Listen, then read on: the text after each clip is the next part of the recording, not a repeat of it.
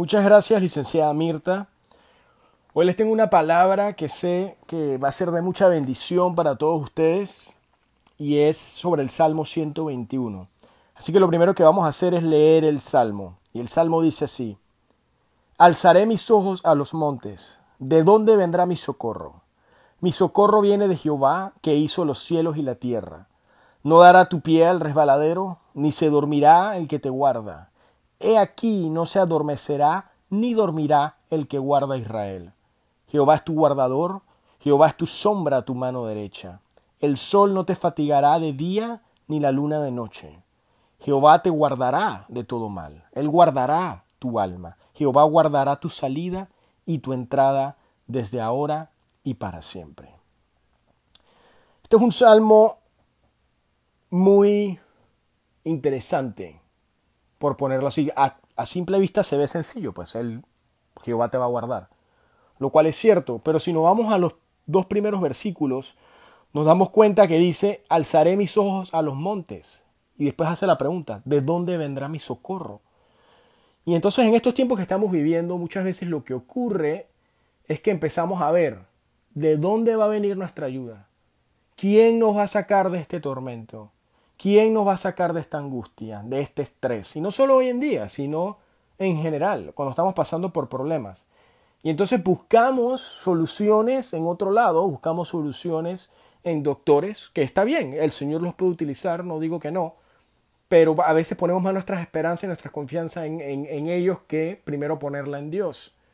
Buscamos nuestra esperanza en el dinero, nuestra felicidad en el dinero, en la provisión, o lo buscamos en, en, pasiones carnales o en el entretenimiento o en diferentes cosas. Entonces, aquí el salmista, David, dice, ¿de dónde vendrá mi socorro? ¿De dónde vendrá? Entonces él acepta, después en el versículo 2, él acepta, mi socorro viene de Jehová, que hizo los cielos y la tierra. Entonces, ¿cuál es la fuente de tu confianza ahorita mismo? Esa es la pregunta que yo te hago. ¿Cuál es la, la fuente de tu confianza? ¿Es Dios? ¿Es Jesucristo o tu fuente de confianza es otra? ¿Estás confiando en otras cosas antes de confiar en Él? ¿Estás pensando que tu solución es algo financiero o que tu solución es, qué sé yo, una amistad o que tu solución es una pareja, una relación? Pues lo primero que tiene que estar en tu mente y en tu corazón es que el primer lugar de tu vida lo tiene que ocupar Dios. Tu primera esperanza tiene que ser Dios, siempre. Tu fe tiene que estar puesta solamente en Él. Entonces, una vez hagas eso, nos vamos a los siguientes versículos, donde ya el salmista cambia de, de su perspectiva personal, porque en la primera él se pregunta y después él en esta, él dice que eh, Jehová no dará tu pie al resbaladero ni se dormirá el que te guarda. O sea, ya te está hablando a ti personalmente. Entonces, para tú darle palabra a alguien en estos tiempos o en el futuro, cuando esto finalice, tú primero tienes que tú poner tu esperanza en Dios, tu confianza en Dios y después tú le puedes, tú puedes ser de testimonio para otras personas y darle palabra a otras personas. Es lo primero que tienes que hacer. En los dos primeros versículos, Jehová es nuestra ayuda es la ayuda. Pero después en los siguientes dice que Dios es tu guardador. Y lo dice seis veces. Guardador. Guarda en hebreo quiere decir llamar. Entonces, Dios nos guarda. O sea que el Señor no descansa porque Él te está guardando. Él no descansa. Él guarda a su pueblo, dice. Dice que Él es tu guardador y que Él está a tu mano derecha. ¿Qué quiere decir que esté a tu mano derecha? Pues en los tiempos de antes, los escudos usualmente se ponían en el brazo izquierdo. La mayoría de la gente antes y hoy en día, pues eh, son derechos. Entonces con, el, con la derecha agarraba la espada y con la izquierda agarraba el, el escudo. Entonces cuando Jehová está a tu mano derecha, es que Él te protege esa parte que tienes vulnerable. Entonces tenemos que entender que Él te guarda, que Él está a tu mano derecha. Dice que Él no se fatiga, o sea, el sol a ti no te fatigará porque Él está constantemente contigo. Y durante la noche Él también está contigo. Entonces, después dice que Él te guardará de todo mal. O sea, esto es una promesa de Dios. Él te va a guardar de todo mal, te va a guardar de todo virus, te va a guardar de toda enfermedad. ¿Eso quiere decir que nunca te va a pasar nada en la vida? ¿Eso quiere decir que nunca te vas a enfermar? No, eso no quiere decir eso porque el Señor es soberano y porque sabemos que el pecado ha entrado al mundo. Pero lo que Él sí te dice es, no te preocupes.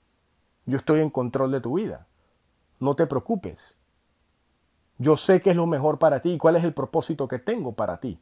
Tenemos que ser responsables también. No es que ahora yo voy a ser irresponsable, entonces voy a comer lo que quiero y no voy a hacer ejercicio. Y no, no, no. Tú tienes que ser responsable con lo que tú tienes que hacer.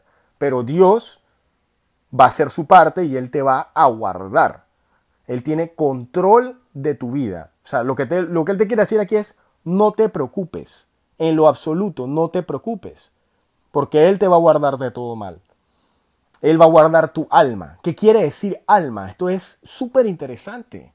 Nosotros somos cuerpo, alma y espíritu. El cuerpo pues es la parte física, todo lo que podemos tocar, lo que se va envejeciendo, pero el alma es toda tu personalidad, todos tus pensamientos, tus emociones, tus sentimientos. Entonces él dice que él va a guardar tu alma, o sea que la parte mental, la parte de la mente, él te la va a guardar. Él te va a decir, yo te voy a dar descanso, yo te voy a dar paz mental, yo te voy a dar descanso mental. Yo no quiero que estés ansioso ni quiero que estés estresado. Y finalmente, después él dice que él guarda tu salida y Él guarda tu entrada. Y esto es algo que, nosotros decimos mucho hoy en día, ¿no? Que el Señor guarde tu salida y guarde tu entrada. O sea, que cuando tú sales de tu casa o salgas de donde sea, Él va a estar ahí contigo. Y Él también te guarda cuando estás llegando a tu casa. O sea, que Él guarda tu salida y Él guarda tu entrada. O sea, esto es un salmo muy lindo, muy, muy, muy lindo, porque te dice que el Señor es tu guardador, tu protector, y te lo dice seis veces. Te lo dice seis veces. Que Él no se va a dormir hasta, hasta que te guarde. Que Él guarda a su pueblo. Que Él es tu guardador y está a tu mano derecha. Que Él te va a guardar de todo mal. Que Él te va a guardar tu alma. Y que Él va a guardar tu salida y tu entrada. Desde ahora y para siempre. Entonces lo que le quiero decir con esto, hermanos, es que confíen en el Señor. Es lo primero que tienen que hacer confiar en Él, especialmente en estos tiempos, que si hay yo no sé cuántos casos, que si hay no sé cuántas personas en, cuidado intensivo, que si algunos que otros fallecen, que es muy triste, pero ustedes no tienen por qué tener su mente, que es tu alma, no tienes por qué tener tu mente preocupada en eso. O sea, no te preocupes, sino más bien ocúpate. Ocúpate cómo? Leyendo la palabra de Dios, reclamando sus promesas. Ocúpate cómo? orando, está, hay que estar en constante oración. En la Biblia dice, orad sin cesar. O sea, tenemos que estar en tiempos de oración. Y no solo eso, sino que tenemos que darle palabra al hermano, como, le, como leímos a partir del versículo 3. Eso también nos va a ayudar. Hagamos reuniones de oración. Que no nos podemos reunir físicamente, pues tenemos en, en WhatsApp, uno se puede reunir. Entonces, no busquemos excusas y no estemos enfocando nuestra mente en cosas Em, de preocupación en cosas que están pasando hoy en día, no te desenfoques, no mires ni a tu derecha ni a tu izquierda, sino mantente enfocado hacia la meta, que es Dios, que es tener la vida eterna. Entonces, nuevamente, este Salmo 121 es una promesa para ti, de que Jehová te va a guardar, que va a guardar tu cuerpo y va a guardar tu alma y va a estar a tu mano derecha y que no tienes nada de qué preocuparte. O sea, que cuando mires, cuando tengas esos pensamientos negativos, cuando tengas esos, de, esos pensamientos de, preocupación o esos pensamientos de temor, que eso no viene de Dios, y by the way, la palabra no temas sale, esa, esa frase aparece 365 veces en la Biblia, o sea, una para cada día. Cuando todo eso aparezca, tienes que preguntarte, ¿de dónde viene mi socorro? ¿De dónde viene mi ayuda? Pues si tu ayuda viene del Señor. De ahí es de donde viene. ¿Y cómo haces para, eh, para, fortalecerte en eso? orar, orar. Em, empieza con oraciones cortas, pero ora todos los días. Ora apenas te levantes. El rey David oraba todas las mañanas. Jesús, Daniel, Pedro, todos oraban en las mañanas, oraban en las tardes, oraban en la noche. Que si tiene que ser oraciones largas, no.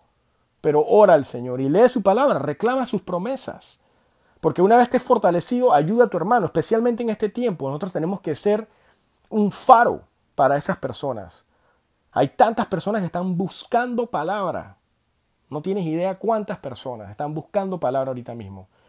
Y el Señor nos está llamando a nosotros como iglesia, nos está llamando a ser esa, esa fuente, ese faro que le va a dar palabra a esas personas. El Señor nos quiere utilizar, pero te tienes que dejar utilizar. No tienes que tener temor. En cambio tienes que tener amor, esa es la verdad. El amor echa fuera todo el temor. Así que bueno, espero que esta palabra haya sido de bendición para ustedes. Vamos a orar. Bendito Padre Celestial, gracias por, por esta palabra que tú nos dices que, que tú nos guardas, que tú nos guardas en todo momento, nuestra salida, nuestra entrada, durante el día, durante la noche, tú siempre nos estás guardando. Y que nosotros tenemos que poner nuestra esperanza y nuestra fe en ti y darle palabra a los demás.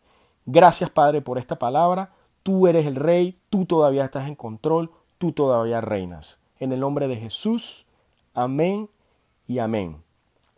Muchas gracias por estar en sintonía y recuerden que tenemos todos los días un encuentro con la verdad a las 9 de la mañana.